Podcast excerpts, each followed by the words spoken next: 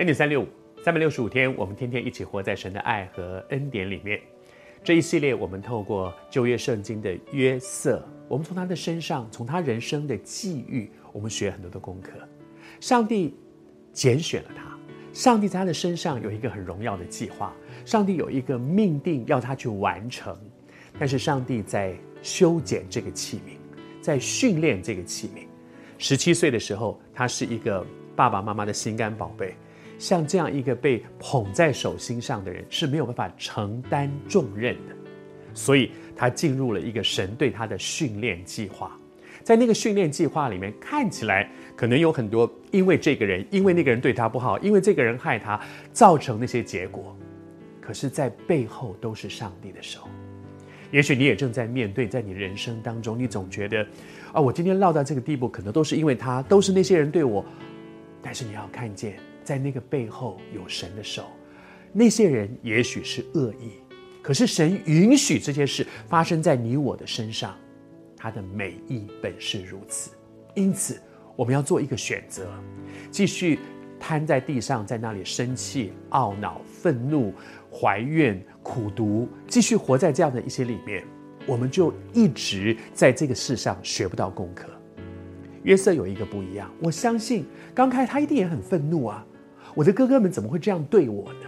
但是如果他一天到晚坐在那里生气，生老大的气，生老二、生老三，像我三哥、四哥、五哥、六哥，一天到晚在那里数算这些人对不起我，他永远在他所在的位置上不会有好的表现。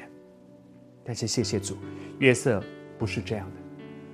他在他的位置上有一个很好的表现，以至于他的老板波提乏做了一件很有意思的事情。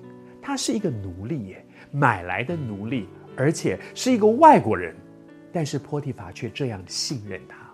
我读给你听，波提乏将一切所有的都交在约瑟的手中，除了自己所吃的饭，别的事一概不知。你看他的老板是多信任他，除了吃他自己吃的东西，外面这个人大概挺爱吃，所以对于他所吃的东西，他很在乎。今天吃什么？什么菜？什么汤？什么肉？哦，这些他很在乎。其他的没关系啦。问约瑟，问约瑟，问约瑟，他是这样的被他的老板所信任。